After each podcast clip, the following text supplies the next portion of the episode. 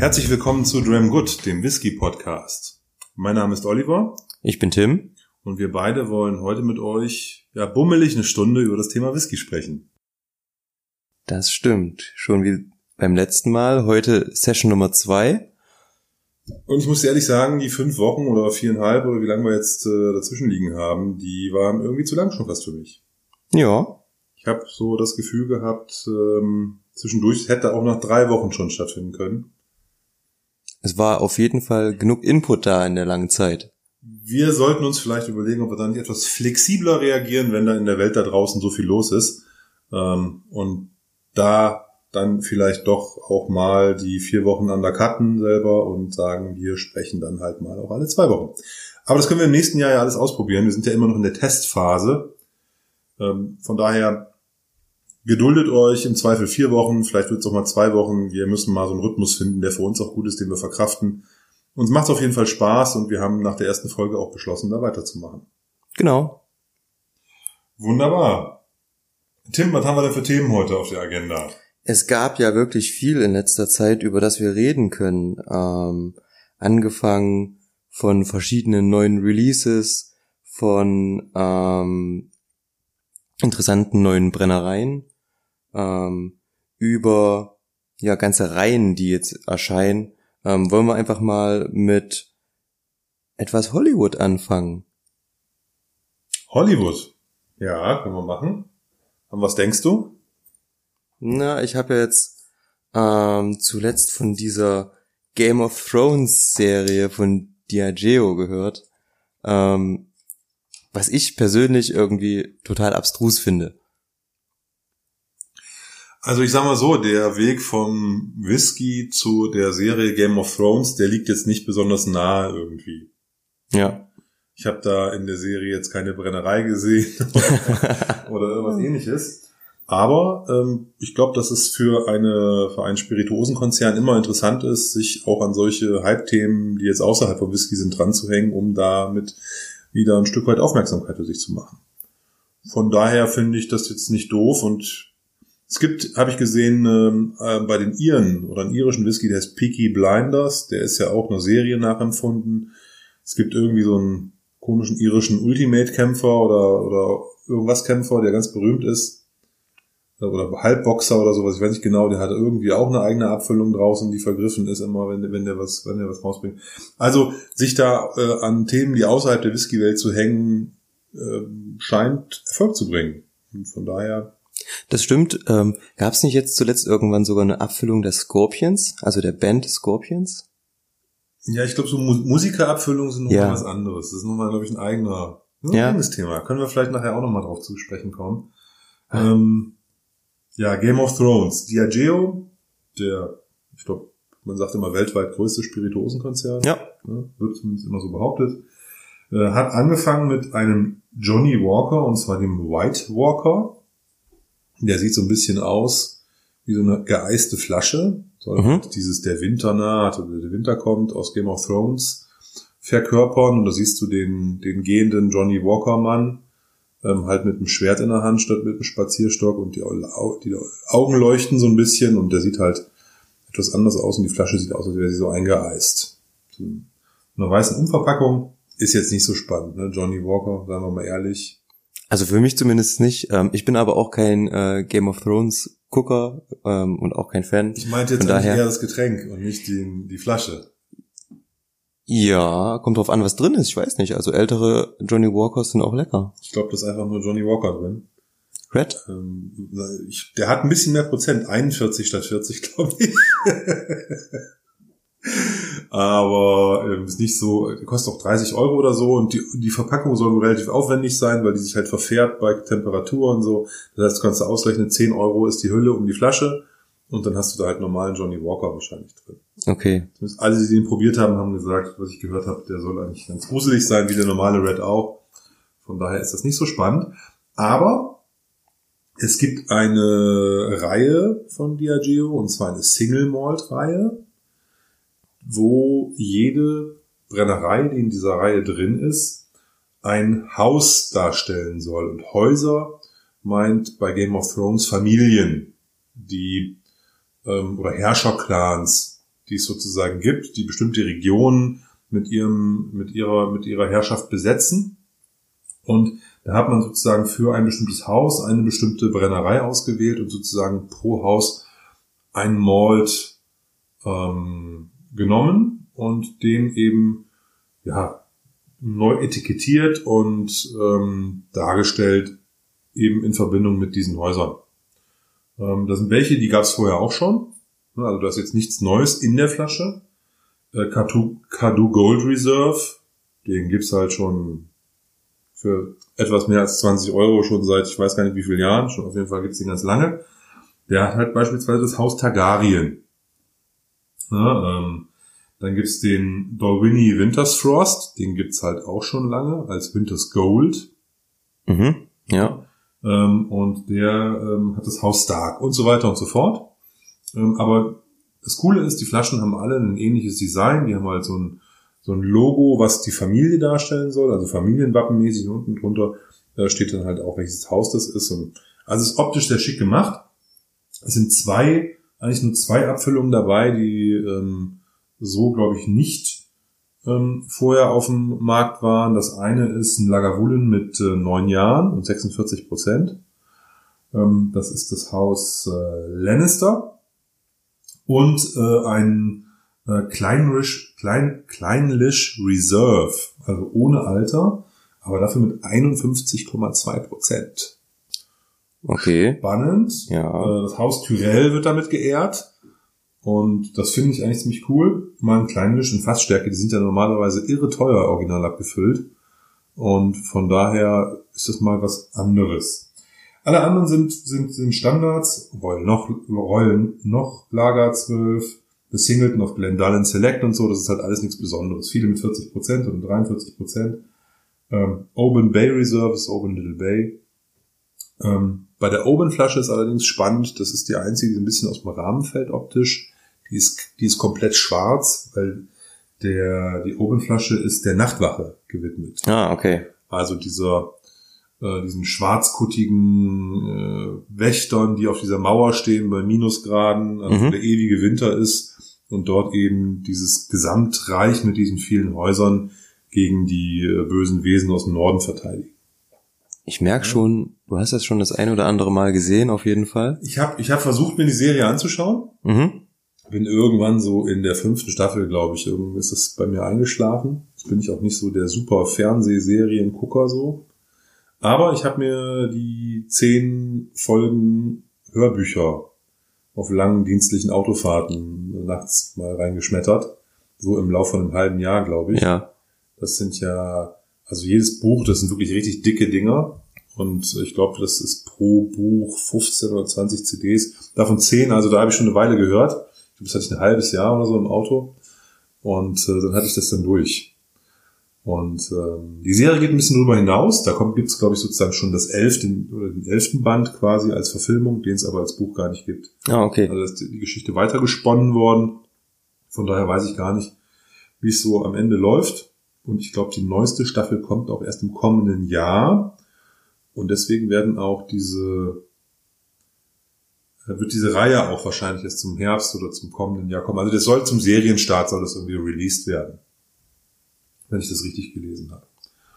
Und äh, startet in den USA, weil auch die Serie in den USA startet. Und dann kommt das kurze Zeit später wohl auch zu uns. Ähm, ja, spannend. Also für Sammler super interessant, finde ich. Das sieht bestimmt klasse aus auf dem Regal. Das wollte ich gerade sagen. Ne, wenn du da auf deinem Shelf da irgendwie diese ganzen Flaschen stehen hast und dann ganz rechts abschließend so die Nachtwache. Schon cool. Also da juckt's mich schon ein bisschen in den Fingern. Auf der anderen Seite, das ist eigentlich auch grob, grober Unfug, sich davon ähm, ja die acht Dinger da in, die, äh, in den Schrank zu stellen, wenn man sie nicht auch wirklich präsentieren kann. Also nur fürs für in den Schrank, glaube ich, macht das wenig Sinn. Ja. Aber wenn man sie irgendwo hinstellen kann, schon nice. Okay, mich interessiert es irgendwie so gar nicht. Aber das ist natürlich, wenn man ähm, mit der Serie Kontakt hatte, die Bücher vielleicht ge gelesen oder sogar gehört hat, dann ähm, kann ich mir das schon vorstellen. Und wie wir es schon beim letzten Mal hatten, werden dann wieder die inneren Triebe der Jäger und Sammler geweckt. Man will dann wahrscheinlich die ganze ähm, Collection voll haben, ähm, was ja auch ganz nett ist. Vor allen Dingen als Fan, ähm, warum nicht? Ja, super cool. Ich, hab, ich musste auch übrigens gerade daran denken, dass es ja auch klasse wäre, wenn es sowas für diese anderen Nerd-Sachen gäbe, so eine Ghostbusters-Abfüllung oder Harry Potter. Harry Potter ist ja vielleicht schon wieder zu, ist auch schon wieder nicht mehr so nerdig, aber Star Wars und Star Trek und da ist mir gerade eingefallen, dass es sogar eine, dass es sogar im Whisky Star Wars gibt und zwar bei Glenn Glendronach. Bei Glendronach, genau. Ja.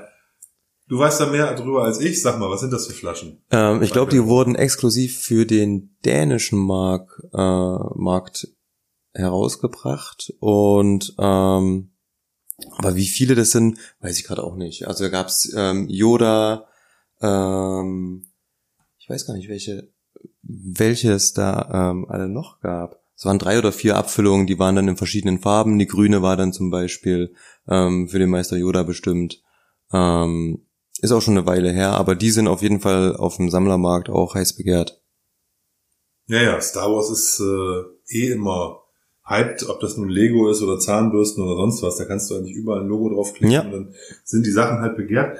Finde ich auf jeden Fall eigentlich ganz, ganz witzig, dass selbst sowas, was ja eigentlich, ja, da gibt's gar keinen Bezug, glaube ich, zu. Null. Ja, das, das kann ich mir auch nicht mal herdenken, dass es da irgendwie so eine Weltraumdistillerie gibt oder so.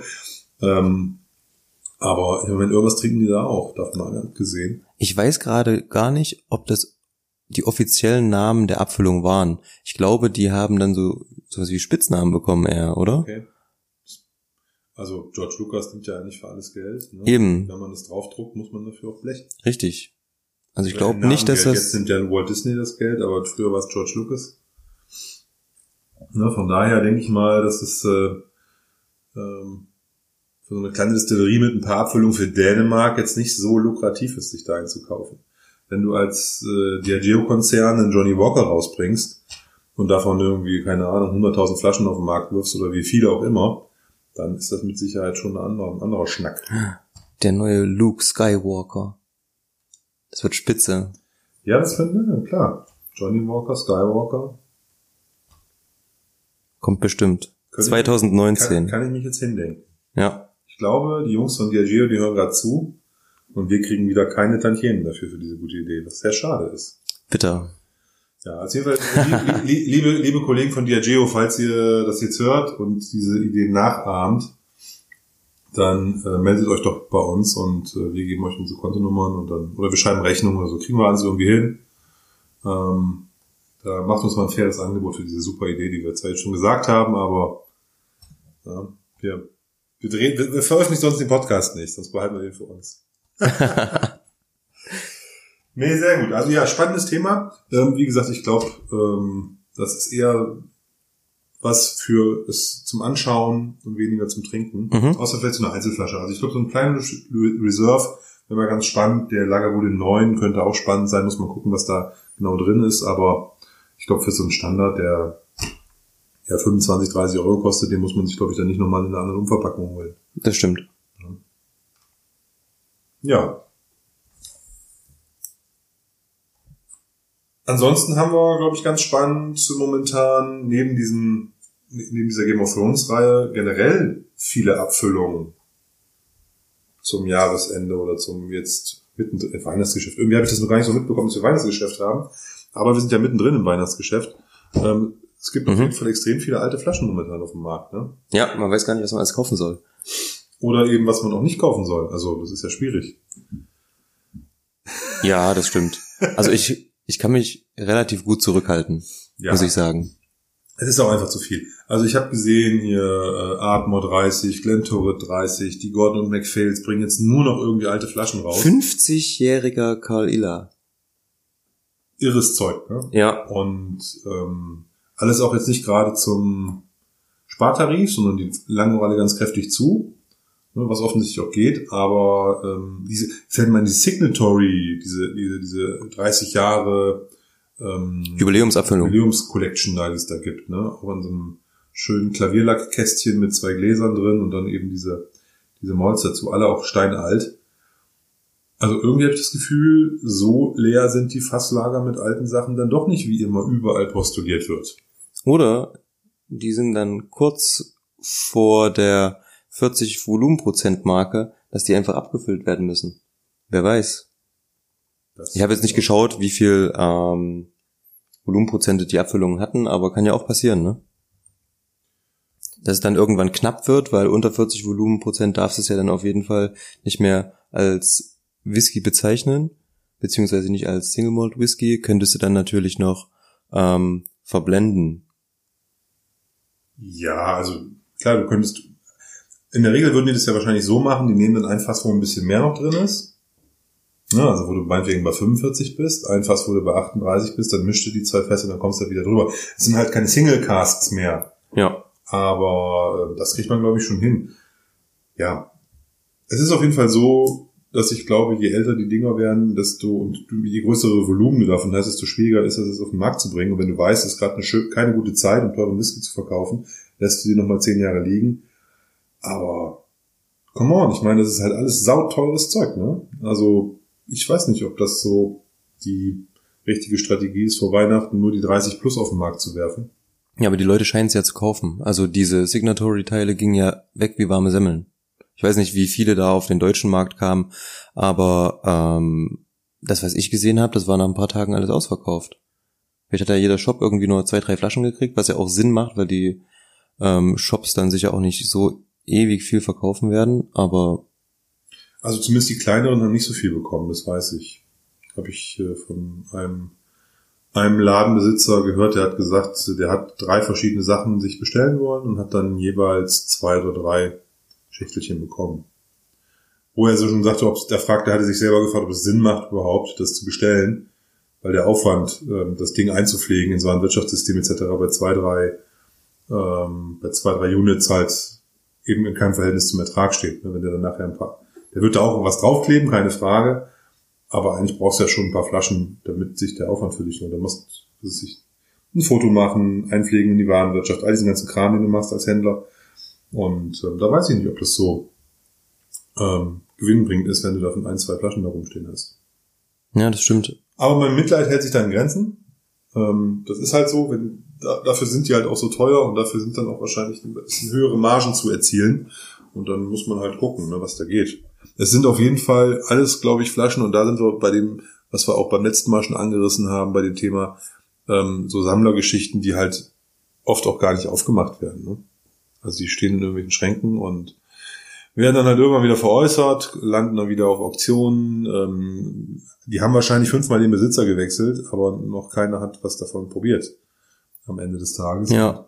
Das finde ich halt eigentlich nicht so schön.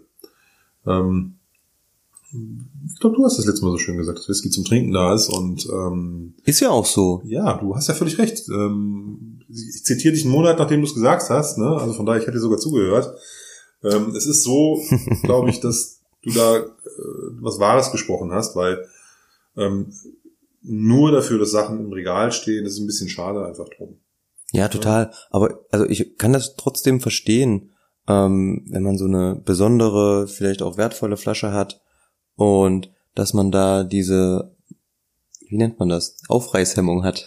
Ja, ja, ich verstehe das auch. Also die Frage ist halt, warum kauft man sich was? Kauft man sich was, weil man das nur als Anla Anlageobjekt sieht oder weil man vielleicht irgendwann das mal aufmachen will? Ich muss ja auch nicht alles sofort aufmachen. Ich habe auch ähm, ähm, Haufen Flaschen, die kann ich nicht alle gleichzeitig aufmachen. Das wäre ja auch Quatsch. Das würde ja. auch nicht gut tun, wenn ich hier jetzt irgendwie ähm, 20, 30 Flaschen gleichzeitig offen habe und die stehen hier rum und ähm, werden halt einfach nur alt mit einem gebrochenen Siegel. Das macht ja auch keinen Sinn. Äh, von daher ist das schon okay. Aber ähm, wenn ich jetzt gucke, dass jede zweite Flasche, die in irgendwelchen Shops auftaucht, irgendwie 30 plus ist und irgendwie jenseits der 500 Euro liegt, ähm, kann man sich auch schon mal fragen, für wen sind die Dinger? Ne? Das stimmt. Für Otto Normalverbraucher wie du und ich, oder sagen wir mal Otto Spezialverbraucher wie du und ich, sind die auf jeden Fall, sind die glaube ich nicht mehr, ne? Also zumindest vielleicht einem Jahr, aber eben nicht die zehn Stück, die hier parallel rausgeschossen werden. Also ja, für mich nicht mal das irgendwie einem Jahr. Ich freue mich, wenn ich da ein Sample irgendwie mir davon mal zulegen kann. Ähm, aber das reicht dann auch schon, glaube ich. Hm, ist dann vielleicht auch preislich ein bisschen übertrieben. Natürlich, wenn man das nötige Kleingeld hat. Warum nicht? Warum nicht? Könnte ich mir gut vorstellen.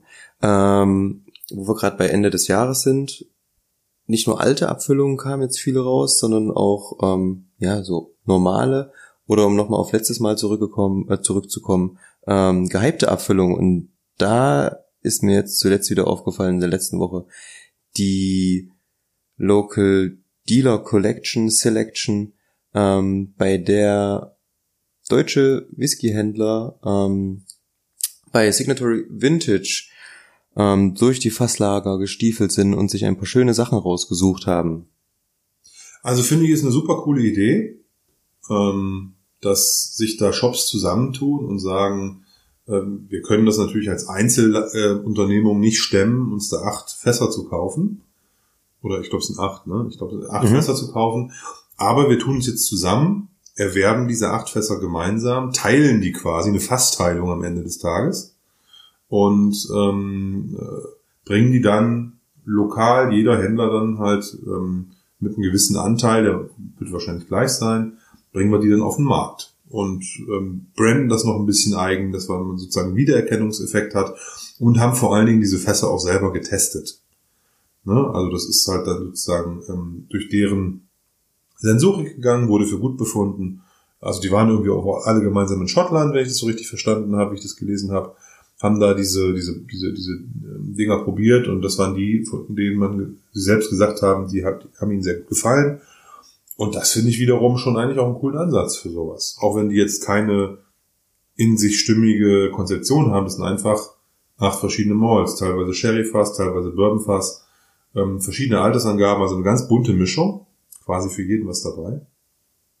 Ich glaube, das macht's gerade aus, dass für jeden was dabei ist. Also vom ist ja so ein kleiner so ein kleines Farbspektrum des Whiskys, was man sich da irgendwie ansehen kann, ne? Vom wirklich wirklich hellen ähm, Karl Ila zehn Jahre bis zum extrem dunklen, was war das? Ich glaube ein Longmorn ähm, ist ja alles dabei. Und ähm, auch preislich finde ich es irgendwie ähm, ist auch für fast jedes, jeden Geldbeutel irgendwie was dabei. Hm, von daher finde ich das eine super Idee irgendwie. Und ähm, finde es allerdings ein bisschen schade, dass es natürlich ähm, sehr limitiert ist teilweise. Ne? Also teilweise sind es unter 100 Flaschen, die dann für den gesamtdeutschen Markt ähm, da sind. Aber hat natürlich auch wieder was von Exklusivität und weckt dann auch wieder ähm, die Jäger und Sammler ähm, Wobei ich glaube nicht, dass die dafür gemacht sind. Ich glaube, das ist gar nicht. Also das sind Flaschen zum Trinken. Ne? Die sind ja auch nicht besonders hübsch, diese, diese Signatory Standard Liquor Waddles. Ne? Das ist ja, kommen halt in irgendeiner normalen Tube mit einem Aufkleber drauf. Also jetzt, die sind schon so, an sich so nett gemacht, aber das ist jetzt nicht irgendwie besonders herausragend der Optik wegen zum Sammeln. Ähm, und es sind halt, es ist halt ein unabhängiger Abfüller. Es ist halt, ja, ich glaube, die sind wirklich zum Trinken da. Auch wenn, wenn da ältere Jahrgänge dabei sind, die wahrscheinlich auch nicht alle günstig sind. Aber das finde ich so, ist, ist ähm, eindeutig doch was für die Trinkerfraktion. Ja, definitiv. Also macht ja auch irgendwie Sinn, äh, wenn das lokale Shops in Angriff nehmen. Ähm, Glaube ich nicht, dass das ähm, die Sammler ansprechen soll. Ähm, trotzdem, wie zum Beispiel der ähm, Longmorn, ähm, gab es gerade mal 57 Flaschen. Ähm, ja. Habe ich keine 57? 57. Also die haben, gar kein ganzes Fass davon gekauft, oder? Ähm, doch, aber was ich mitbekommen habe, ist, ähm, dass das Fass quasi verkostet wurde und ähm, man hat dann immer nicht wirklich viel Spielraum. Man sagt dann, man hätte das gern oder nicht. Und ähm, dann war da leider nicht mehr so viel im Fass drin wahrscheinlich. Kann ich mir vorstellen. Also du meinst, da haben irgendwie 100 Leute verkostet, das Fass gut ist und dann war es also schon halb leer oder wie? So auch nicht, aber vielleicht war das, war der Angels Share bei dem Fass relativ hoch. Vielleicht ist ähm, beim Transport was verschütt gegangen. Ähm, kann ich mir nur so erklären. Ähm, soll aber wohl ein ganzes Fass gewesen sein. Was ist das für ein? Ähm, ähm, ein Hobby. Ein Hogshead, okay. Aber 57 Flaschen ist echt wenig, ne? Mhm. Das sind, sind das 40 Liter von einem 200 Liter Fass übrig. Ja. Was hat ein Hogshead? 220? 220 Liter, ne? Ich glaube, irgendwie sowas. Aber hau mich, ne? Ich bin, bin ich mir jetzt auch nicht ganz sicher. Aber ähm, da ist auf jeden Fall nicht mehr viel drin gewesen am Ende dann. Nö. Na gut, kann schon sein. Viel verdunstet. Fleißige Engel. Die hatten Fleißige Bock. Engel. Ja. ja, wenn der so gut war, dann äh, gönne ich das den Engeln auch. Ist natürlich ähm, 57 Flaschen ist tatsächlich nicht sehr viel. Aber warum nicht, ne? Also ich meine, am Ende, am Ende des Tages ähm, mussten auch solche Fässer irgendwann geleert werden. Wenn es nur 57 sind, sind es halt nur 57. Ja, und ist ja auch irgendwie wieder was total Besonderes. Also in Verbindung auch äh, mit der ganzen Local Dealer Geschichte ähm, und dann nur 57 Flaschen, finde ich es irgendwie schon wieder, ähm, wird bestimmt in zwei, drei Jahren, wird man noch drüber reden. Weißt du noch, da gab es noch 57 Flaschen von, der war super gut. Meinst ähm, du? Wenn er so ja. gut ist, weiß Also- ich nicht. Ich habe natürlich noch nicht verkostet. Ähm, Werde ich wahrscheinlich auch nicht. Was ich aber gut finde, ist, das haben, hat, hat, ist ja jetzt das zweite Jahr, wo die das machen. Das gab es ja letztes Jahr schon mal. Ja. Und ich glaube, wenn man sowas regelmäßig macht und immer da wieder gute Abfüllungen bringt, dann ist auch dieser Run nicht so wild. Ne? Also weil es kommt halt wieder und man weiß, okay, nächstes Jahr gibt's wieder welche. Klar, das wird jetzt nicht aus dem Fass sein, wo die 57 rauskommen, 57 Flaschen rauskommen, aber die werden bestimmt dann noch wieder gute Sachen machen und entsprechend ähm, wird da dann was kommen, wenn sich das für die irgendwie lohnt vom finanziellen her. Na, das glaube ich schon. Also Ähm, nach Ja. dem letzten Jahr ähm, war ja in diesem Jahr relativ viel schon nach zwei, drei Tagen komplett ausverkauft. Also ich glaube, es gibt jetzt noch ähm, zwei, drei Abfüllungen, die ähm, davon verfügbar sind. Ähm, die anderen sind alle aus. Und ähm, es gibt zwei Nachzügler, ähm, die jetzt erst in den nächsten Wochen wohl auf den Markt kommen. Also ist dann, glaube ich, noch ein Tobermory 12 und ein Etradauer 10. Ähm, die jetzt quasi im ersten Schwung nicht mit auf den Markt kamen, die dann ein bisschen später kommen. okay. Wunderbar. Ja, finde ich gut. Also muss ich sagen, also das, ich weiß jetzt nicht, inwieweit der Marco Bonda federführend ist, aber der macht schon gute Sachen.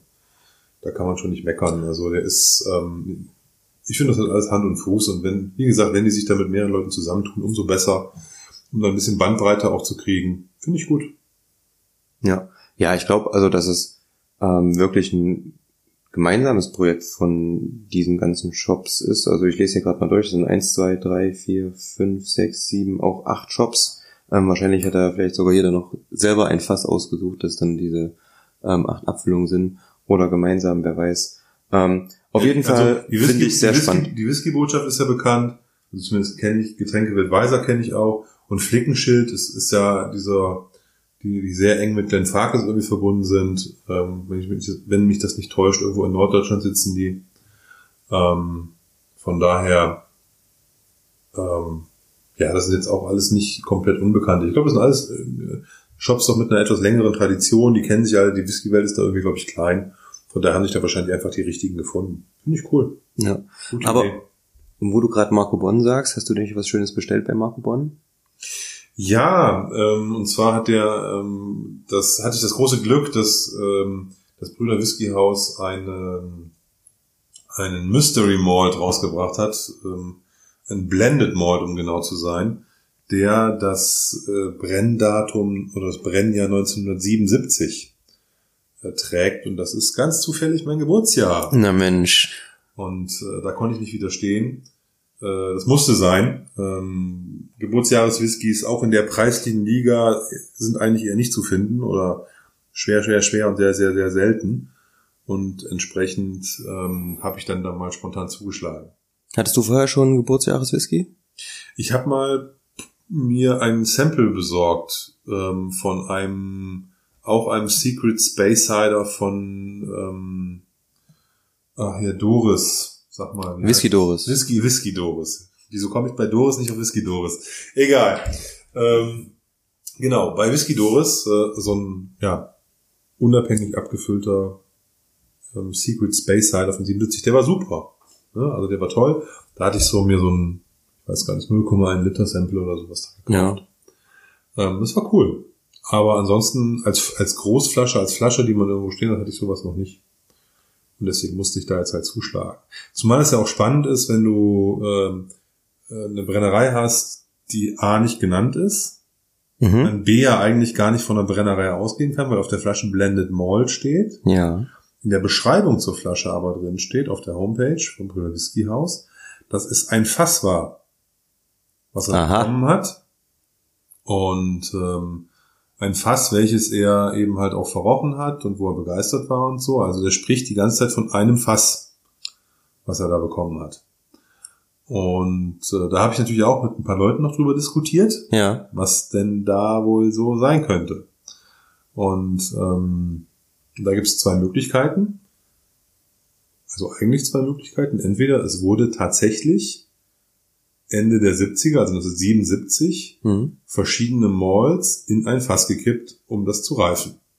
Ja. Ne? Die wahrscheinlichste Variante davon wäre ein Teaspoon, also sprich, für diejenigen, die das nicht kennen da draußen, eine Brennerei möchte nicht, dass ihr Whisky unter ihrem Namen abgefüllt wird ähm, und auch nicht als Single Malt abgefüllt wird und deswegen kippen die von einer anderen Destillerie Rohbrand mit ins Fass rein, einen Teelöffel, wirklich nur einen kleinen Schluck, dann ist es kein Single Malt mehr, dann kann man den auch nicht mehr nach einer Brennerei benennen, der fällt damit sozusagen durch dieses Raster durch Mhm. und ähm, ist dann raus aus diesem, aus dieser, ist raus aus diesem Namensproblem. Ja, dass andere Leute den eigenen Whisky unter dem Namen abfüllen, den man eigentlich schützen möchte. Und man kann trotzdem Fässer verkaufen, ohne das Risiko zu gehen, dass der Name missbraucht. Ja. Ähm, das ist sozusagen die eine Variante.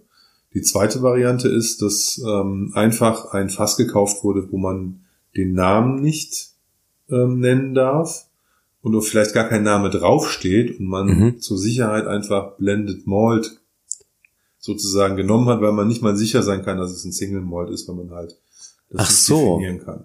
Und so, das sind, sind die beiden Punkte, die ich da, Ja. die, die da diskutiert wurden.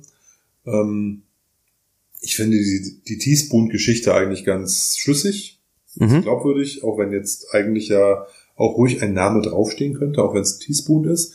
Ähm, bei ähm, Glenfiddich gibt es ja auch, das heißt Warthead. Also wenn die einen Teaspoon machen, dann wird aufs Fass Warthead drauf gedruckt. Ja. Man weiß, jeder Teaspoon Glenfiddich ist ein Warthead. Und ähm, ja, ähm, ähnliches gilt für die äh, Schwester, wie heißt die? Belveny, die, die, die, die auch zum Grand-Konzern gehört.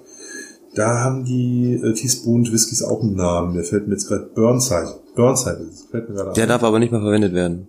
Okay, der wurde aber lange verwendet. Mhm. Und ähm, ja, da haben wir halt ähm, dann eben so einen Teaspoon mit Namen. Das hat keinen Namen. Ja. Das, da hab, weiß ich aber aus sicherer Quelle, dass das früher auch nicht unbedingt immer so war. Also teilweise wurde einfach nur Teaspoon gemacht, dann wurde dann Blended Malt Stempel drauf gemacht und dann wurde kein Brennereiname drauf gemacht.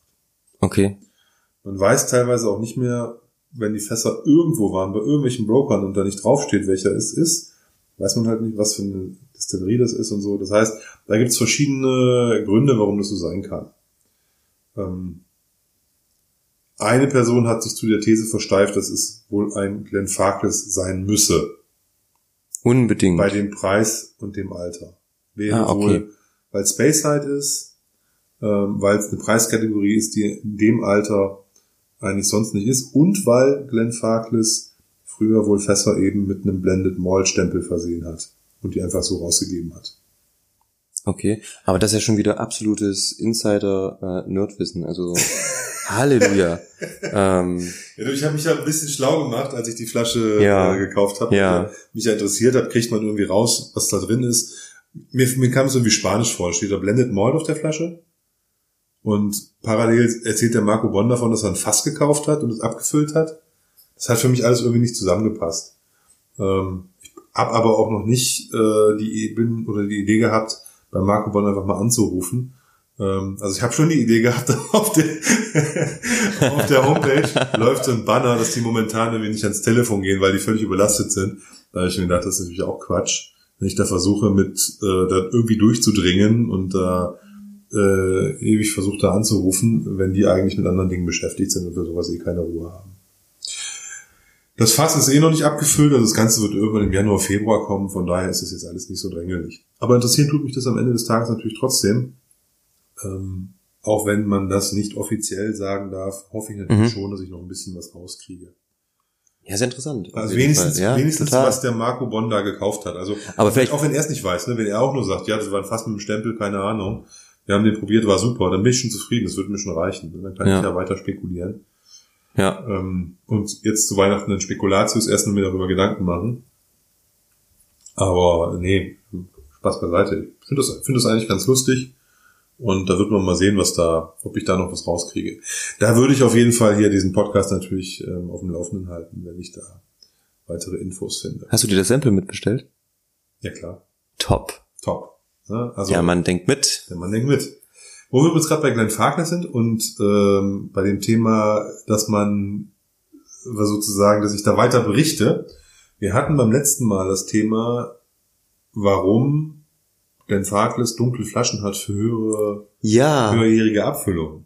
weißt du's? Ja, es gibt verschiedene Erklärungswege oder Argumente, warum das so sein könnte. Ich glaube, der Cut ist ab dem 15-Jährigen. Genau, der 15-Jährige ist schon dunkel. Aber dann ist der 18-Jährige wieder hell. Der 18-Jährige ist hell, aber es ist eine Travel Value Flasche. Deswegen könnte das anders sein. Das macht mich fertig. aber- also, die erste Erklärung war, wie du die auch schon gesagt hattest im Poddy, ähm, Lichtschutz. Ne? Braune Mhm. Flaschen schützen einfach das Destillat vor dem Lichteinfall besser als Glas, also als, als durchsichtiges Glas. Und bei älteren Malls macht es Sinn, deswegen die Flaschen dunkel zu machen, um dann eben halt den, höher, das höherwertige, den höherwertigen Whisky eben halt zu schützen. Das war das eine, was ich sozusagen gehört habe. Das zweite war, dass das traditionell bei Glenn Farkless so ist. Also der 15-Jährige und die Älteren waren immer schon braun und die Jüngeren waren immer schon in Glas. Das hat, also das kann keiner erklären, warum, weil es halt schon seit 100 Jahren so gemacht wird. So nach dem Motto. War die zweite Hm. Erklärung. Also so auf Traditional Reason Basis. Ja, das ist aber Schon keine befriedigende Erklärung. Das ist keine befriedigende Erklärung. Vielleicht hatten die ja damals irgendwie keine anderen Flaschen. Wer weiß es. Es, ist auf jeden, es wird schon immer so gemacht. Ne? Das wäre sozusagen die zweite Erklärung. Ähm, Und die dritte Erklärung, die finde ich ganz spannend. Die sagt, dass die alten Glen Farkless gar nicht so dunkel sind. Und zwar ab dem 21-Jährigen soll sich das nichts mehr nehmen. Ich habe den 25-Jährigen vor kurzem noch mal im Glas gehabt. Ich fand den eigentlich schon ansehnlich dunkel. mhm. Jetzt heißt bei der 25-Jährige, jetzt heißt es aber, der 30-Jährige ist teilweise sogar ein bisschen heller, der 40-Jährige ist so ungefähr wie der 25-Jährige. Hatte ich, habe ich gehört, ich habe die, kenne die, habe die noch nie nebeneinander stehen gehabt, ich kann es Ja. nur so, so wiedergeben, wie mir das gesagt wurde. Ähm, und von daher soll, sollen die wohl in den ähm, dunklen Flaschen sein, damit man nicht sieht, dass halt die alten, wirklich teuren Malls mit 30 und 40 Jahren eigentlich relativ helle Dinger sind. Ja. Na, Glen Farkless füllt ja ab bis zu viermal, glaube ich. Also die, die Fässer werden bis zu viermal wiederverwendet. Also Vorfill. Gibt's dann teilweise? Ähm, ich habe letztens einfach 1987 gesehen, wo ich überlegt habe, ob ich mir den vielleicht mal als meine Geburtsjahrflasche zulege. Und ähm, das war auch ein Vorfill ähm, Sherry Cask. Ähm, und dass da nicht mehr so viel ähm, rüberkommt, kann ich mir schon vorstellen. Ähm, ist aber, glaube ich, bei der langen Lagerzeit auch nicht so wichtig, dass man da einen First Fill Sherry Fass hat, weil dann natürlich der Holzeinfluss und vielleicht auch der Sherry-Einfluss irgendwann kippt und viel zu viel wird. Nein, nein, das glaube ich auch. Es ging nur um die Tatsache, dass du halt, wenn du nicht färbst, was Glenn Farkas ja tollerweise nicht macht, das ist ja Ja. das, was ich an denen auch extrem schätze, dass die dann aber, wenn die einen 40-Jährigen verkaufen, da steht neben einem 25-Jährigen und der 25-Jährige ist vielleicht sogar noch ein Tick dunkler, dass die Kundschaft vielleicht denkt, der eine kostet 100, der andere Ja. 800, ist vielleicht irgendwie doof. Mhm. Ne? Und dass man deswegen sagt, die Flaschen sind braun.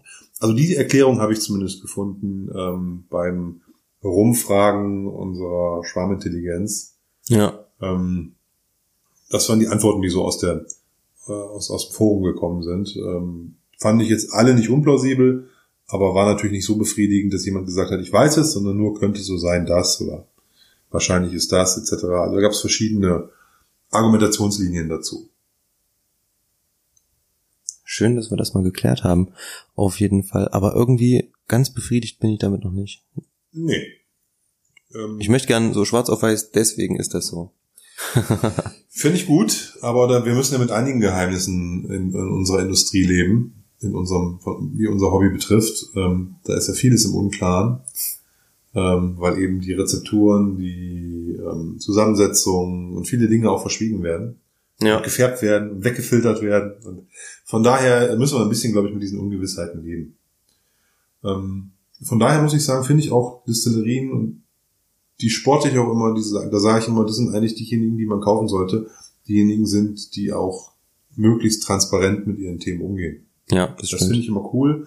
Und da kann man sich ja, glaube ich, an auch vielen jüngeren Distillerien mal ein Beispiel nehmen, die ja doch auch mal neue Wege bestreiten und die Kunden ganz anders mitnehmen, als das die, das Ja. die traditionellen Distillerien äh, in Schottland tun. Das stimmt. Oder auf einem traditionellen Weg, nur nicht in Schottland. Ähm, fällt mir gerade St. Kilian ein. Also eine deutsche zukünftige Whiskybrennerei, beziehungsweise ähm, die brennen schon Whisky, aber ähm, das, was die verkaufen, darf man im Moment noch nicht Whisky nennen. Und ähm, bei denen ist ja auch so, ähm, die bringen aktuell ähm, Rohbrand beziehungsweise fassgereiften ähm, Gerstenbrand raus. Ähm, und das in verschiedenen Batches und immer in verschiedenen Fässern gereift. Jamarone gab's zuletzt, dann Ex-Isla Cast, ähm, einfach mal ein Bourbonfass. Und die sind gerade richtig, richtig ähm, gehypt, möchte ich fast sagen. Ich du hast gesagt, du hast gesagt gerade auch traditionelle Art. Ja. Was meinst du damit? Kannst du das noch mal ein bisschen erklären? Ja, die haben sich einfach eine original schottliche, schottische Brennanlage gekauft ähm, von einem der größten ähm, Hersteller für Destillationsanlagen, Forthsys, ähm, wo es eigentlich extrem schwierig ist, mal einen Termin überhaupt zu bekommen, dass man ein paar Brennblasen bekommt. Ähm, und die haben sich sowas nach Rüdenau ähm, gebaut, ein ganz, ganz ähm, possierliches Örtchen. Ich konnte im letzten Jahr mal ähm, zu Besuch dort sein und habe mir mal das Ganze angeschaut. Wo zur Hölle ist Rüdenau? Oh, das ist eine gute Frage. Das Sag mal irgendeine Stadt da in der Nähe? Ähm, noch ein bisschen östlich von Frankfurt am Main. Ähm, ich glaube so, ja, schon eine Stunde östlich. Ähm, ich ja, okay, grad, irgendwie wie, im Hessischen. Das ja, äh, zwischen Hessen und ich glaube, es ist aber schon äh, in Bayern fast. Oder ist es noch Hessen? Ich weiß es gar nicht so genau. Ähm, auf jeden Fall ähm, dort in der Ecke, so Grenze Bayern, ähm, Hessen. Also liebe Zuhörer, ihr seht, wir sind hier mega die, mega die Geografie-Spezies. Ähm, aber ist nicht so schlimm. Also wir wissen jetzt ungefähr, es ist irgendwo in der, im, im Dunstkreis von Frankfurt. Das hört sich schon mal ganz gut an. Ja, im Odenwald. Im jetzt, Odenwald. Da habe ich's wieder. Hilft mir jetzt auch nicht viel weiter. Egal. ähm, auf jeden Fall konnte ich dort sein im letzten Jahr mal okay. und habe mir das mal angeguckt und es kommt schon so ein bisschen rüber ähm, wie in den Highlands. Also man kommt da in so ein Tal reingefahren und da ist dieses possierliche Örtchen Rüdenau und hat dann direkt am Ortseingang sieht man dann ähm, das Gebäude der Brennerei, ähm, was früher, glaube ich, eine Fabrik war für Schlag mich tot, Textilien oder so. Und ähm, das Ganze wurde umgebaut. Man hat dort ähm, zwei Silos davor gestellt, wo ähm, die gemälzte Gerste drin ist. Ähm, dann drin natürlich ähm, alles, was man zum Whisky machen braucht. Ähm, große ähm, Washbacks, zwei wunderschöne Brennblasen, die wirklich aussehen, als würde man direkt in einer schottischen Brennerei stehen. Ähm, und dementsprechend können die wirklich, wirklich ähm, meiner Meinung nach ähm, gute Qualität herstellen. Also ich habe den Rohbrand probiert. Ähm, die bringen diesen ähm, White Dog, also noch ähm, nicht fast gereiften Whisky raus. Ähm, die haben, was ich gerade schon gesagt hatte, die verschiedenen ähm, fast gereiften Brände, die sich noch nicht Whisky nennen dürfen. Und ähm, da hatte ich zuletzt einen Fass aus dem Sautern-Fass ähm, gemischt mit Ex-Eiler-Fass. Okay. Sowas in der Richtung oder Bourbonfass. Ähm, total interessant, ähm, auch rauchig und nicht rauchig wird dort hergestellt. Ähm, macht auf jeden Fall Spaß, den Weg der Brennerei zu sehen. Die haben sich jetzt wie auf dem Transfermarkt auch noch ähm, einen bekannten YouTuber als Masterblender geholt, nämlich den Padhock. Ähm, Ehemals der Whisky-Wichser. Richtig, genau. Äh, den Namen hat er ja im letzten Jahr abgelegt, was ich eigentlich ganz gut finde. Ähm, das ist schon ein blöder Name.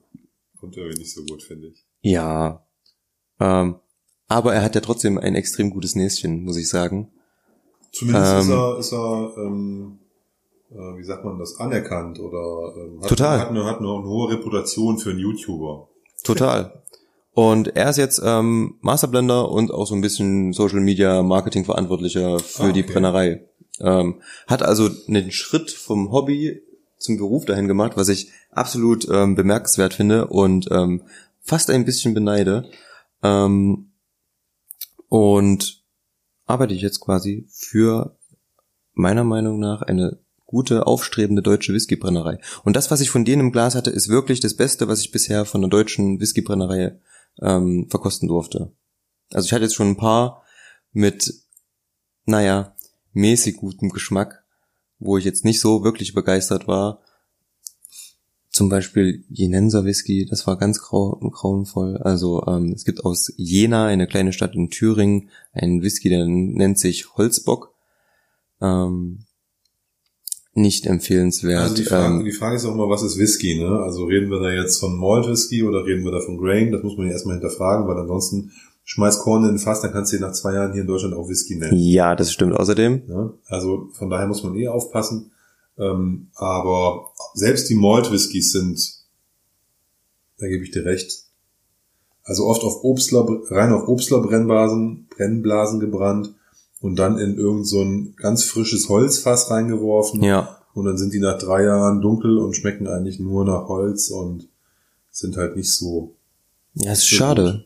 Ich habe, ich habe, was ich probiert habe, was ich, also von den Sachen, die ich gut fand, ich sage jetzt mal nur, was ich, was mir geschmeckt hat. Ja, Ähm, das war von der Hubble Distillerie aus Sprockhövel.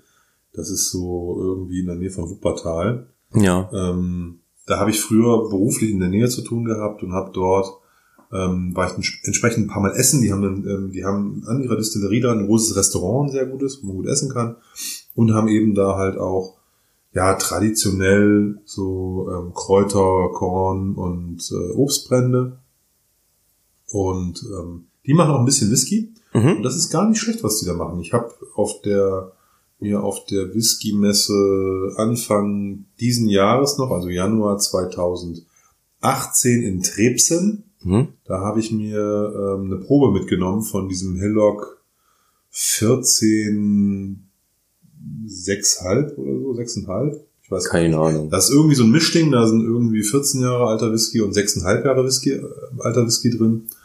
Und ähm, der war leicht rauchig, war ganz Mhm. spannend, der lag im, im Lafroig Cask irgendwie. Ja, Und oder nur eine Zeit lang im Lafroig Cask oder so. Ich habe es nicht ganz mehr parat, aber der war gut. Der war wirklich gut. Es war, ein- war, ein, war ein sehr, sehr, äh, für einen deutschen Whisky war der sehr, sehr lecker. War echt gut. War ich, war ich, ähm, ähm, wie sagt man das, begeistert. Allerdings, ähm, der große Nachteil, es gab irgendwie nur 300 Flaschen von dem Zeug hm. und äh, die kostete auch irgendwie 300 und ein paar mehr Euros für einen halben Liter und die war schon ausverkauft. also die hatten irgendwie noch Okay. zwei Flaschen auf dieser Messe und haben dann halt nur noch so ähm, einzelne Gläschen ausgeschenkt. ja, Ja, aber fand ich auf jeden Fall spannend, zumal ich diese Distillerie kannte und die, äh, also die Hubble Distillerie und dann in Trebsen mit der äh, Tochter, die jetzt diese Distillerie führt oder weiterführt von ihrem Vater, mit der konnte ich da sprechen und äh, mich ein bisschen unterhalten Hm. und äh, konnte ihr erzählen, dass ich Hubble kenne und dass ich da auch früher mal öf öfters essen war und dass ich mir mal da auch irgendwie Schnaps gekauft habe und sowas, aber früher halt kein Whisky und so. Deswegen war das insofern auch ganz lustig, weil ich da auch einen privaten äh, Bezug zu hatte. ja? Also von daher war Hubble auch ganz gut. Ansonsten habe ich aber ehrlicherweise für Deutschland nicht so viel Gutes zu berichten, ehrlicherweise. Also hier so die üblichen Verdächtigen hier, Schlürs und Finn Ja. schon wie die alle heißen. ja. ja, hat mich jetzt alles nicht umgebracht, aber eine Flasche von dem kaufen würde Ja. ich jetzt ehrlich gesagt nicht. Ich bin da auch immer noch irgendwie so konditioniert, dass ich mir dann lieber für das Geld, äh, weil es ist dann auch, natürlich ist es Handarbeit, das muss man eigentlich zu schätzen wissen, aber ich kaufe mir dann trotzdem meistens lieber was Schottisches. Muss ich ganz klar sagen.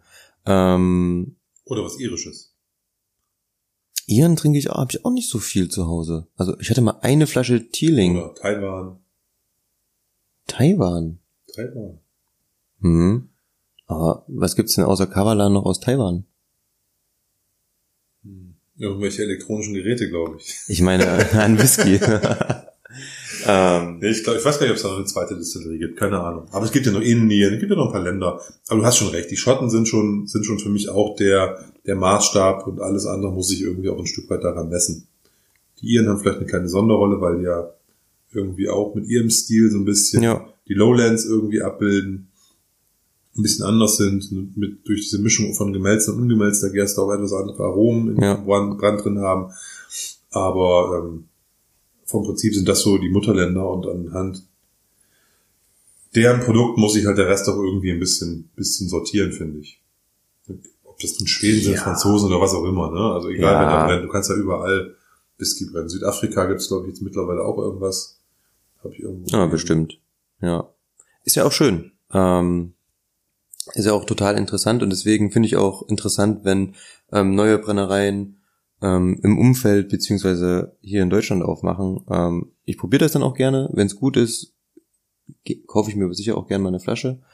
Ähm, wenn nicht, dann leider nicht. Also ich habe jetzt immer mal, wenn ich die Chance hatte, auf einer Messe oder ähm, einfach mal beim Schwiegervater oder so, ähm, probiere ich immer ganz gern mal auch was Deutsches, ähm, auch einfach mal, um über äh, ja den Tellerrand hinaus zu blicken so ein bisschen. Ne? Ist ja auch immer ganz wichtig, dass man nicht da stehen bleibt, wo man gerade ist. Und ähm, deswegen ähm, trotzdem mein heißer Tipp: St. Kilian. Die bringen nächstes Jahr, glaube ich, den Whisky raus. Das wird, glaube ich, ähm, sehr interessant.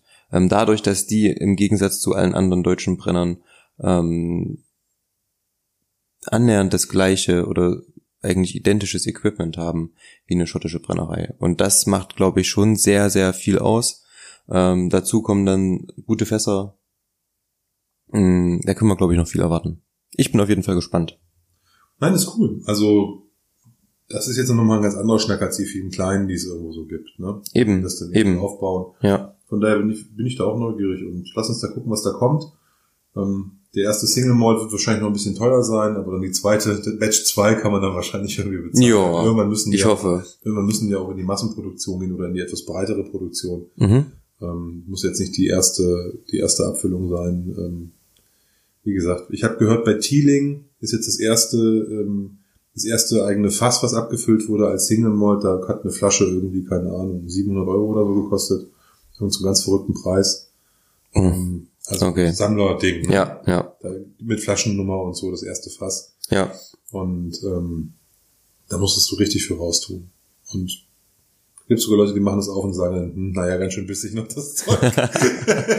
Ja, aber dann, wie gesagt, Whisky ist zum Trinken da. ja, genau. Nee, finde ich aber dann gut, von daher passt das schon. Ich habe in dem Zusammenhang auch noch eine kleine Story.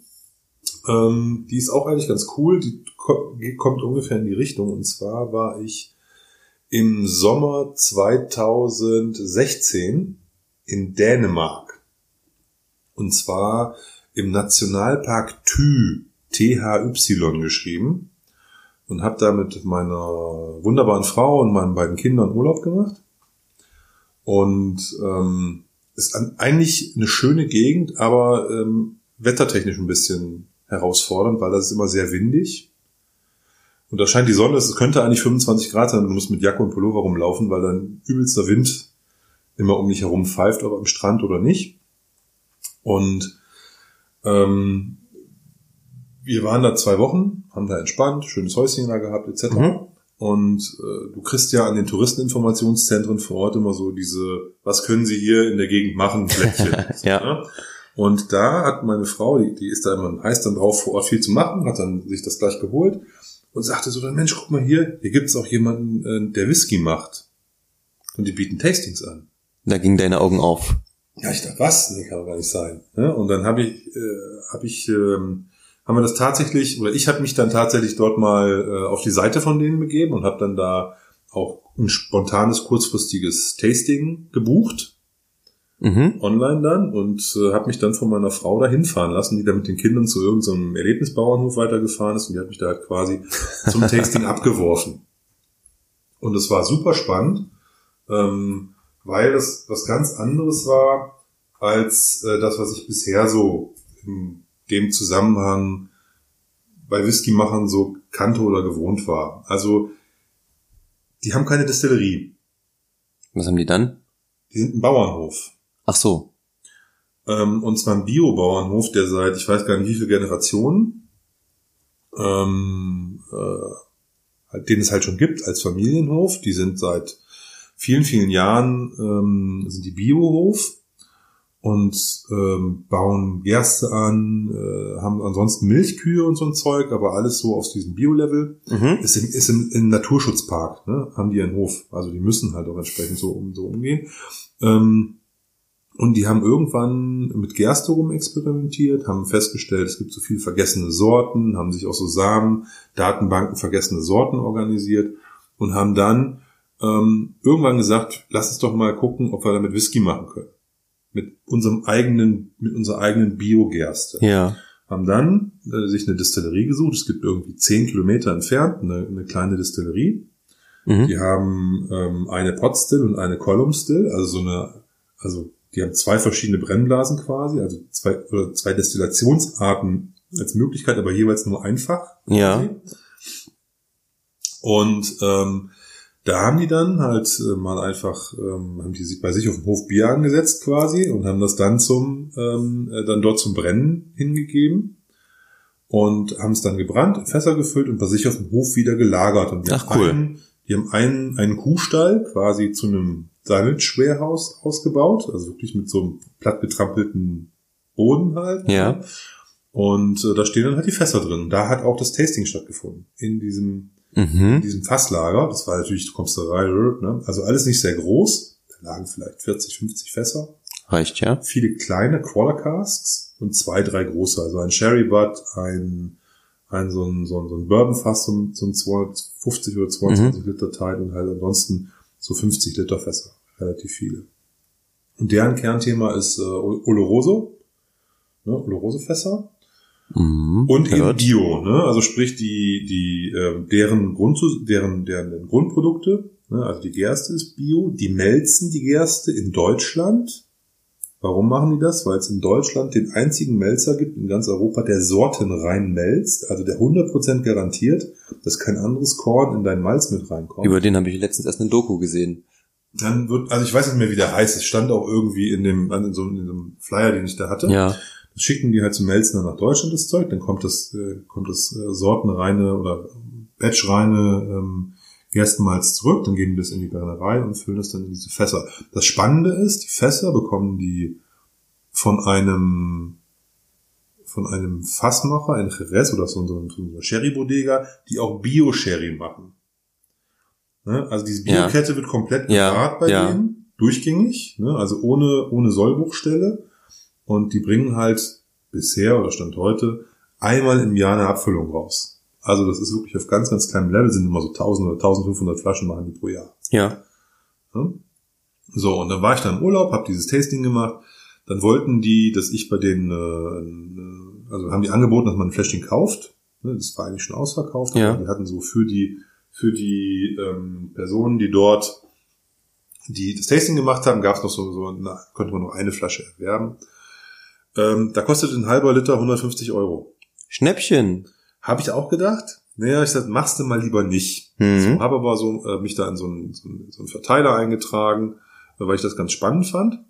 Und dann, ich war noch im Urlaub ähm, und dann erreichte mich eine, eine Information von denen, dass die auch Fassanteile verkaufen. Okay. Also sprich, dass du nicht eine Flasche kaufst, sondern dass du jetzt ein Fass kaufst, was erst noch befüllt wird Ja. und ähm, welches dann, ähm, wenn es befüllt ist, also du bezahlst halt sofort deinen Anteil und kriegst nach 3,5 Jahren deinen fertigen Whisky gebottelt in der Flasche. Aber mindestens dreieinhalb oder maximal? Also die gehen, die gehen aus Erfahrungswesen, bei dieser Fassgröße etc. sind die von 3,3, also drei, drei Jahre, drei Monate bis drei Jahre, sechs Monate ausgegangen. Okay. Länger reifen die in Whisky nicht in den kleinen Fässern. 50 Liter hast du gesagt, ne? 50 Liter. So, und da gab es dann verschiedene Fassauswahlmöglichkeiten. Und ich habe ein Experiment, ähm, an einem Experiment mitgemacht. Ähm, und zwar einem neuen Fass, amerikanische Eiche, in dem zweieinhalb Jahre Bio-PX lag. Okay. Also 2,5 Jahre lag da Bio-PX drin, in einem neuen Fass. Das ist, der PX ist dann rausgekommen Mhm. und dann eben jetzt für ein Jahr der Whisky rein und im Sommer ist er jetzt sozusagen ein Jahr alt geworden.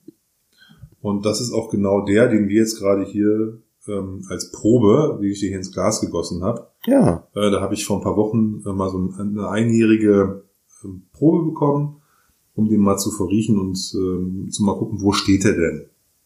Nach einem Jahr. Ja, es ist halt ein klarer Brand gewesen. Und wenn ich mir Farblich. das jetzt so angucke, was wir hier im Glas haben, also wir machen jetzt hier quasi so ein bisschen Verkostung. Ähm, kann noch Eckdaten ganz kurz sagen. Der ist mit 63,5 ist der in das Fass gekommen. Okay, ein bisschen weniger als normal. Und hat im, nach einem Jahr hat der 61,3 noch. Mhm. Genau, und es war übrigens kein 50 Liter Fass, sondern nur ein 47 Liter Fass. Ich habe nämlich nachher sogar noch Geld zurückgekriegt, weil die 10% Ja. Fassanteil ähm, bezogen sich auf 50 Liter und nicht auf 47. Also nicht auf 5 Liter und nicht auf 4,7 Liter Ja. quasi am Ende des Tages. Deswegen haben die mir nachher sogar noch Geld zurücküberwiesen.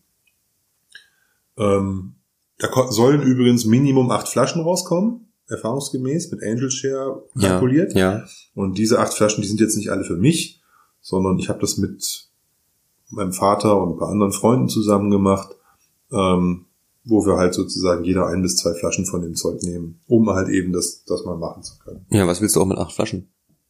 Ich wüsste schon, was ich damit mache, aber es ist nicht unbedingt sinnvoll, acht Ach so. Flaschen von einem, von einem Whisky zu Hause stehen zu haben. Ne? Ja, riecht auf jeden Fall schon mal gut, ne? Also, Also ich finde, er riecht extrem gereift schon. Ne? ja. Definitiv. Und ich finde auch nicht, dass der, also ich habe jetzt einen Spritzer Wasser reingemacht, um den irgendwie unter 60 zu kriegen, weil ich äh, den mit 60 nicht probieren kann. Das ist mir ein bisschen zu viel. Aber ich finde nicht, dass der jetzt eine stark alkoholische Nase hat. Gar nicht. Hm, Schön süß. Die Farbe ist, wie gesagt, eigentlich fast schon gun- dunkler Goldton. Ne? Also da könnte, da träumt mancher Glenn Farkless von. Naja, vielleicht nicht ganz dunkler Goldton, aber schon ein Goldton. Ja, definitiv. Ne?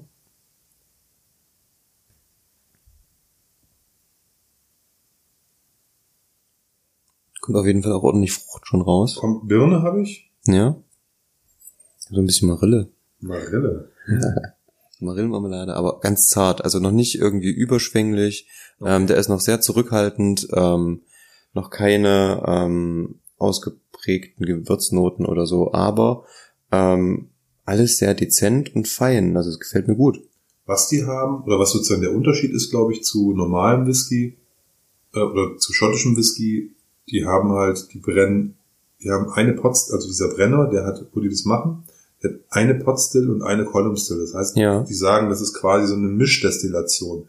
Da wird der Rohbrand wird erst einmal durch die Potstill gejagt und wird dann in der Column Still noch einmal durchgebrannt. Mhm. Und das erzeugt halt ein weicheres Ergebnis. Ja. Ne, Also die sagen, die könnten mit so einem sehr scharfen schottischen Destillat mit drei Jahren, sagt deren, also deren Glaube hat, könnten die auch nicht so viel mit anfangen, weil die eben halt nur kurz, weil die halt noch nicht langfristig die Sachen lagern, sondern eben diesen Quartercasters machen. Deswegen sind die mit der Art des Brennens auch sehr zufrieden, Mhm. weil die sagen, das Destillat ist halt ein bisschen gefälliger. Den, ich habe ja von dem New Make auch was bekommen und der war, ähm, der war wie kann man das sagen? Also der war halt, war auch sehr Obstlermäßig. Ich musste den auch runter verdünnen, der hat ja 63,5. Aber ähm, ja. Ich Du hast, das, du hast grad schon probiert und, und hast so ein bisschen ähm, ähm, in deinem Gesicht hat man eine gewisse Anstrengung gesehen gerade. Mhm. Ist auf jeden Fall noch relativ scharf auf der Zunge. Ähm, das versteckt er noch nicht, aber wie auch, ne? Der ist ein Jahr alt. Ähm, aber sehr, sehr, sehr, sehr, sehr, sehr fruchtig, muss ich sagen, für, ähm, das heißt für, er ist einfach sehr, sehr fruchtig. Ähm, man merkt definitiv den Brennereicharakter. Wow. Und lecker. Süß, aber, Ja. aber Mhm. das ist das wahrscheinlich das PX-Fass auch, ne, was da massiv reinhaut. Ich glaube, es ist der Rohbrand. Ja, Die Süße, die Süße ist, glaube ich, die Frucht kommt vom, vom Brand. Ähm, ich glaube, der letzte war, ging auch so in Richtung so Birne oder sowas, ne? Mhm. Ein Birnenobst war Ja. von der Nase her. definitiv. Und also der Rohbrand. Aber hier hast du jetzt ja wirklich schon diese starke Süße auch vom Sherryfass. Okay. Ja, wenn du jetzt den Vergleich hast, ja. Genau. Was noch wichtig ist, ähm, die haben das jetzt umgefüllt. Worein? Die haben den, ähm, den Whisky aus diesem 47 Liter Fass in ein anderes 50 Liter Fass umgefüllt. Und zwar in ein Fass, welches im Ursprung 20 bis 40 Jahre alten Sherry beinhaltet hat. Also 20 bis 40 Jahre lang für Sherry genutzt wurde. Für Sherry-Reifung. Aber ein Second Fill ist, weil da neun Monate schon Tü-Whisky drin lag. Okay. Also es ist, die, die haben geschrieben, es ist ein sehr aktives Fass. was noch viel Aromen abgibt, was aber nicht so stark ist wie das Fass, wo jetzt dieser Whisky drin lag. Ja. Die hatten einfach Angst, dass der nach drei Jahren kaputt ist. Okay. Ja, die haben geschrieben, wir machen hier keine, wir schreiben, wir- die haben alle, alle Cask-Owner quasi informiert Ja. äh, darüber, dass die halt ähm, das Ding umfüllen, weil die sagen, die haben halt Bedenken, dass, das, dass der Fasseinfluss einfach zu krass ist. Neues Fass, nur zweieinhalb Jahre was drin, zu viel Eiche halt. Die sagen, Ja, jetzt ist ja, auch super, ja. jetzt finden wir den noch genau richtig, ist auch toll. Nach zwei Jahren hätten wir Bedenken, dass der dann halt nicht mehr so schön ist. Deswegen halt in dieses andere Fass. Aber, er sagt, das Fass ist noch sehr aktiv.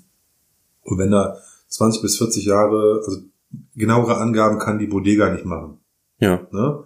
Die haben halt, die wissen halt nicht, ob das 20 oder 40 Jahre ist, aber die sagen, irgendwas zwischen 20 und 40 Jahren lag da Sherry drin. Und dann war jetzt neun Monate, haben die den genutzt als First Fill. Und jetzt ist das sozusagen die Zweitbelegung danach. Auch super klasse, ne? Also es klingt auf jeden Fall so, ähm, als wäre da auch jede Menge äh, Know-how im Spiel.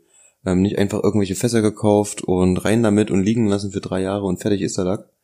Mm, sondern die machen sich ja wirklich Gedanken ähm, mit den verschiedenen Fässern, auch mit Second-Fill-Fässern. Ähm, das klingt auf jeden Fall auch vielversprechend. Und auch, wenn ich das jetzt hier im Glas habe, muss ich wirklich sagen, ähm, nicht schlecht. Nein, nein, also nochmal, ich habe das war natürlich aus einer Urlaubslaune heraus gekauft, ne? Also wenn ich das jetzt nicht, wenn ich nicht da zugeschlagen hätte, Hm. mit diesem Cask-Anteil, hätte ich das jetzt hier nicht mehr gemacht. Mhm. Ne, da war ich halt noch irgendwie so begeistert von diesem Tasting, was halt super klasse war. Da gab's halt auch, wir haben mit dem Rohband angefangen, dann äh, schon aber runter verdünnt, ne, auf irgendwie, weiß ich nicht, 50 oder so. Ja. Dann gab's einen, äh, einen Young Spirit, der war zwei Jahre, dann gab's einen Bourbonfass, dann gab's einen Sherryfass gelagert und noch irgendwas drittes, Rauchiges noch, ähm, also was fünftes dann am Ende. Ja, also es gab zwei, zwei, also New Make, dann so einen zwei Jahre gelagerten, dann gab's halt drei richtige Single Malls, ne? Ja. zum Tasten und es war alles super, ne, was die da.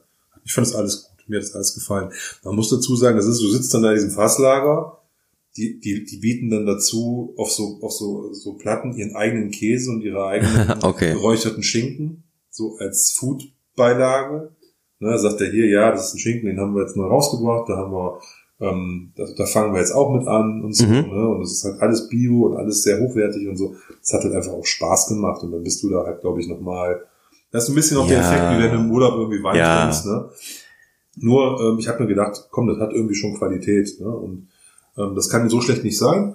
Und das, dieses Fassprojekt fand ich ganz spannend und da habe ich auch gedacht, da lernst du vielleicht ein bisschen was und auch, dass die sagen, wir schicken halt an die Cask-Owner eben Samples raus, einmal pro Jahr und das ist halt auch alles im Preis mit drin. Ne? Also Ja. der kommt jetzt nicht und sagt, hey, jetzt will ich Porto haben oder fürs, für die Sample was haben. Das ist halt alles mit dabei. Mhm. Du kannst entweder zu denen zum Hof fahren, also die Leute, die aus Dänemark kommen, die, die haben so eine Art Sommerfest für die Cask-Owner. Ach, Da werden- cool. Da werden es allen Casks, da kommst du als Cask-Owner hin und kriegst dein, deine Probe, die werden dann gezogen. Dann kannst du halt dein Zeug da verkosten. Oder wenn du nicht kommst, schicken sie es dir kostenfrei zu. Mhm. Ja, und der hat auch, der hat mir, hat mir auch per Mail geschrieben, so, ja, hier fünfmal so teuer, das Zeug zu dir zu schicken über die Grenze. ne, aber egal, machen wir, haben wir ja versprochen so, ne? Also, Ja, na klar. passt, ne? Kann man jetzt nicht machen. Ich bin der einzige Deutsche, Okay. sonst nur Dänen. Und das ist auch das größte Problem, was ich habe. Die ganze Seite von denen ist auf Dänisch, die Homepage. Die haben keinen außerhalb Dänemark Vertrieb. Also Ja. die verkaufen nur in Dänemark ihr Zeug, Ja. weil es halt begren- begrenzte Mengen sind. Und ich kriege ständig so ein Newsletter von denen, das ist immer auf Dänisch. Lernen Dänisch. Ja, auf jeden Fall, sollte man tun. Ähm, Ich schreibe ihn dann immer an, kannst du mir dann nochmal noch mal in zwei, zwei Sätzen zusammenfassen, sein äh, blumiges Geschreibe. Und dann macht er das halt auch immer, ne? dann schickt er das halt auf Englisch nochmal kurz. Ja, okay. Ne? Und den, ich habe da so ein richtiges Zertifikat bekommen, das haben sie für mich richtig übersetzt, also nur für mich, ne? Mhm. Habe ich auf Englisch bekommen. Da steht dann die, ähm, die Art der Gerste drauf, also welche Gerstenart es ist. Und ähm, ja, also, also alle notwendigen Themen noch, ne? Also wie, wie gesagt, wie alt das Fass ist und so weiter. Hast du ein richtig schönes Zertifikat dazu gekriegt. Ja. Das ist schon cool. Das glaube ich, das glaube ich. Ähm, auch jetzt nochmal zurück zum Geschmack. Ich muss sagen, also es verträgt sich wirklich gut. Ähm, Oloroso hast du gesagt? PX. Ach, PX, okay. Der Äh, kommt aber jetzt, der kommt jetzt in ein Oloroso-Fass. der kommt jetzt in den Oloroso-Fass, okay. Oder ist jetzt schon im Oloroso-Fass seit August, ne? Also der, oder seit Anfang September wurde der umgefüllt. Ja. Er ist auf jeden Fall nichts, was irgendwie stört. Schön geschmeidig. Nach einem Jahr. Ich bin mal gespannt. Ja, du bekommst ja deine Flasche. Dreieinhalb hast du gesagt. Das wird super. Ja, drei, hm? drei, drei Jahre, drei Monate bis drei Jahre, sechs Monate gehen ja. von aus. Ja. ja. Also es muss auf jeden Fall, die haben gesagt, die drei Jahre wollen die hinbekommen, weil der soll natürlich auch als Single Malt gebottelt werden. Mhm. Ja. Und alles, was die machen, ist relativ dunkel nach drei Jahren. Ne? Aber kleine Fässer. Kleine Fässer. Muss man sich mal anschauen, wird auf jeden Fall spannend. Ähm, wir sollten auf jeden Fall hier unser, unser Pröbchen noch zu Ende genießen. Das machen wir. Das machen wir noch ein bisschen, ein bisschen Zeit. Ja, und ich glaube, dann sind wir für heute auch eigentlich äh, mit unseren Themen schon durch, oder? Ja, sieht so aus. Ja, ich habe hier überall einen Haken dran gemacht. Wir haben noch ein bisschen was auf der Liste, aber das schaffen wir, glaube ich, gar nicht mehr. Wir sind jetzt bei der Stunde 10, was mir wieder ähm, äh, wie im Flug verging die Zeit. Ja, das stimmt.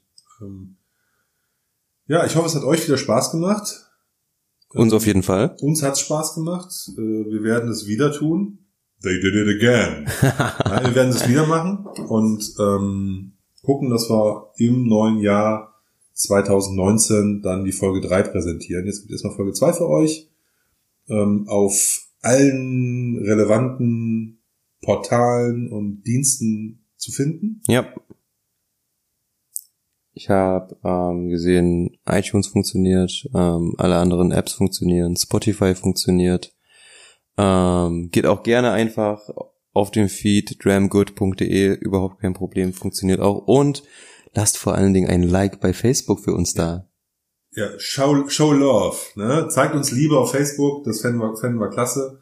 Ähm, dramgood.de ist jetzt sozusagen da die Seite, auf der ihr das immer findet, aber wie gesagt auch auf so unwichtige Sachen wie iTunes oder Soundcloud oder was da alles noch gibt. Sind wir genau. Vertreten. Sehr gut. Wunderbar.